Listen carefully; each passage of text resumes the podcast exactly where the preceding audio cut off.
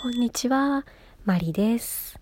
えー、と、もう年末になったので、最近よく、来年の抱負とかね、あとは2020年に置いていきたいこととか、そんな話がね、結構出るようになったと思うんですけど、あの、私も考えてみました。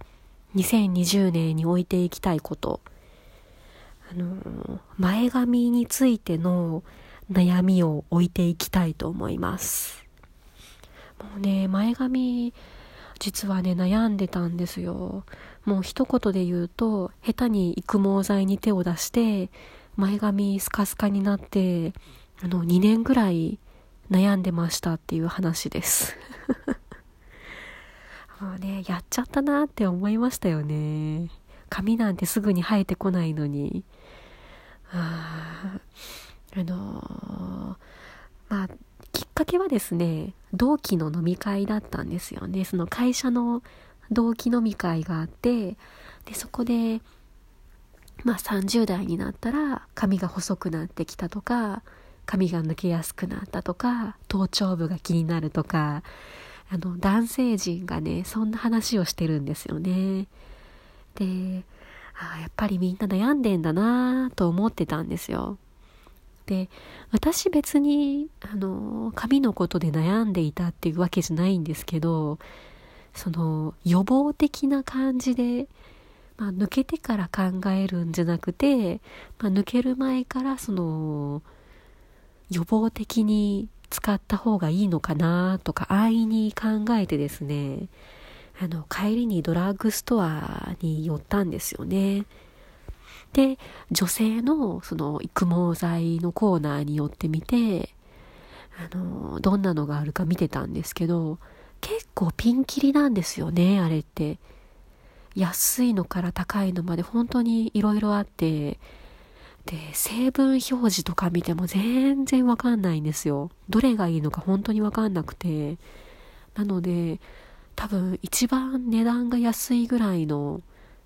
どれぐらいかな ?1700 円ぐらいの安いやつ多分買ったと思います。で、あのー、好転反応っていうんですかね、その使い始めの時は全然知らなかったんですけど、その、しばらくして、1、2週間ぐらいして、髪が抜け始めるんですよね、あれ。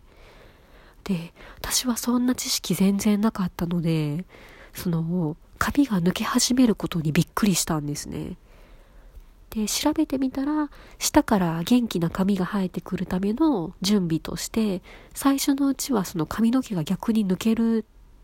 ていう、それが好転反応なんですけど、もうそれを調べて、まあそんなもんかと思ってまあみんなそういうもんなんだなと思ってちょっと抜ける前髪を気にしながら、あちょっと心配しながら使ってましたね。あ、で、あの、私が前髪に使ってたのは、その、なんていうんですかね、こう、えっ、ー、と、私は前髪を右から左に流してるんですね。その、斜めに流してるんですけど、ので右側のその流す元になってる方がどうしてもその分け目が目立ちやすいのでそこをなんとかしたいなと思って前髪に使ってたんですね。で好転反応で髪が抜けた後ですね。なかなか生えてこないんですよ髪の毛。23ヶ月経ってもその下から生えてこないのでちょっと心配になってくるんですよね。で、そのあたりでですね、あの、育毛剤使うのをやめて、シャンプーを確か変えましたね。その抜けてしまった後生やすために何かしようと思って、あの、頭髪研究のアンファーさんってあるじゃないですか。あの、アンファーさんからノンシリコンシャンプーが出てるんですけど、ナチュラスターっていう、それを使い始めましたね。ただね、ここからがきつかったんですよ。そらそうですよね。その前髪抜けるだけ抜けて、その分け目どころか、なんならちょっと頭皮が見えるようぐらいの髪の量になってしまって、で、もう、そこからはですね、ちょっと恐怖症みたいになってましたね。なんて言うんですかね、その、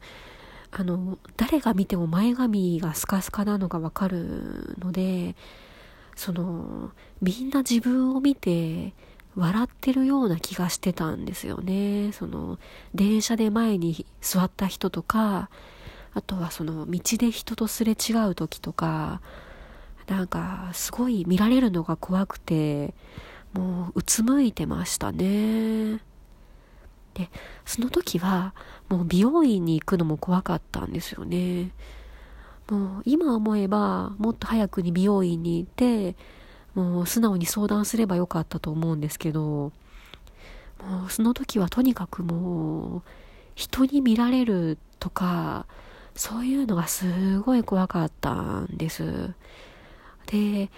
まだまだ前髪生えてきそうにないし、その分け目も目立つし、頭皮も見えてるので、その、ヘアスプレーっていうんですかね、その、ふんわり固めるスプレーとかを買って、もう、前髪をいい角度で固めて、動かないようにして、もう、とにかくですね、隠すのに必死でしたね。うん。その、ちょっと恐怖症みたいになってるのもあって、もう、その育毛剤最初に使い始めてから1年ぐらいは、もう多分自分を見失ってたんじゃないかと思いますね。で、まあ、天気が訪れたんですよね。うちの会社の先輩で、まあ一番の仲良しの先輩がいるんです。女の先輩なんですけど。で、えっと、出会ったのは10年前ぐらいなんですけど、まあ、そこからあの定期的に遊んでくれていて、あの、梅田とか難波とか、まあ、あの、いろんなところで会ってお茶したりお買い物したり、お休みの日に遊んでくれる先輩なんですけどね、その先輩からのお誘いが来て、で、ちょっと悩んだんですよね。やっぱり先輩にも笑われるんじゃないかなとか、あ心配はしたんですけど、もう、その時ぐらいになると、もう、今更だよねっていう気分になっていて、で、梅田でその先輩と会ってお茶したんですよね。そしたらやっぱり言われるんですよ。なんか雰囲気変わったって。うん、それはわかりますよね。前髪 前髪の感じがね、全然変わっちゃったので、ああ、で、もう隠してもしょうがないので、もう素直に言いましたよね。もう育毛剤に変に手を出して、もう失敗してこんなことになって、今前髪を育ててるところなんですって、もう素直に悩みを打ち明けました。そしたらね、その先輩が優しくて、そのお茶をした後にね、一緒に雑貨屋さんに行ってくれて、その、髪がふんわりするヘアブラシっていうのがあって、あの、それを紹介してくれたんですよ。もう、まあ、笑われるかなと、正直思ってたので、受け入れてくれたことがすごい嬉しかったですね。で、そこからは少し前向きになれたんですよね。なので、もう1年ぐらいご無沙汰になってた美容院にも、その後行けるようになったんです。で、美容師さんにもやっぱり言われましたね。なんか雰囲気変わりましたね。前髪ですかね？って言われてで、もうそこでも美容師さんに正直に相談しましたね。いや、実は育毛剤に手を出してしまってって。で、今本当に悩んでるんですっていう話をしたら、あのー、それまではね、私髪の毛ずっと伸ばしてて長かったんですよ。腰ぐらいまで長い、サラサラロングストレートだったんですよね。で、ただ美容師さんが、あの髪の毛は短い方が目立ちにくいよっていう話をしてくれて、で、そこでもう30センチぐらいですかね。肩、肩下ぐらいまで、もう一気に髪の毛切りましたね。で、あとは、あのー、頭皮マッサージで使える育毛エッセンスっていうのを教えてくれて、それがね、あの、美容院でしか売ってないオージュアっていう、その美容院専売品のシリーズなんですけど、その髪の毛にもともといる美髪菌、その美しい髪の菌っていうのがもともといるらしいんですけど、その美髪菌の働きをなんか活性化して薄毛とか抜け毛に効くっていうその頭皮ケアのエッセンスがあってそれを教えてくれたんですよねでそれを買って帰ったのとあとは亜鉛がいいって言われたので亜鉛のサプリも買って帰ってそこからはもうダブルで頑張ってましたねでまあ、すぐには、すぐにその結果が出るもんじゃないんですけど、2、3ヶ月 ?2 ヶ月ぐらいかな。少しすると、その短い髪がぴょんぴょんしてるのがわかるんですよね。その前髪の気にしてたところとか、あとは頭頂部とか、あ、生えてきたなって嬉しかったんですよね。で、少しするとその短かった髪の毛がどんどん伸びてきて、そこからは早かったですね。まだ元通りじゃないですけど、自信を取り戻しましたという、そんな話です。マリでした。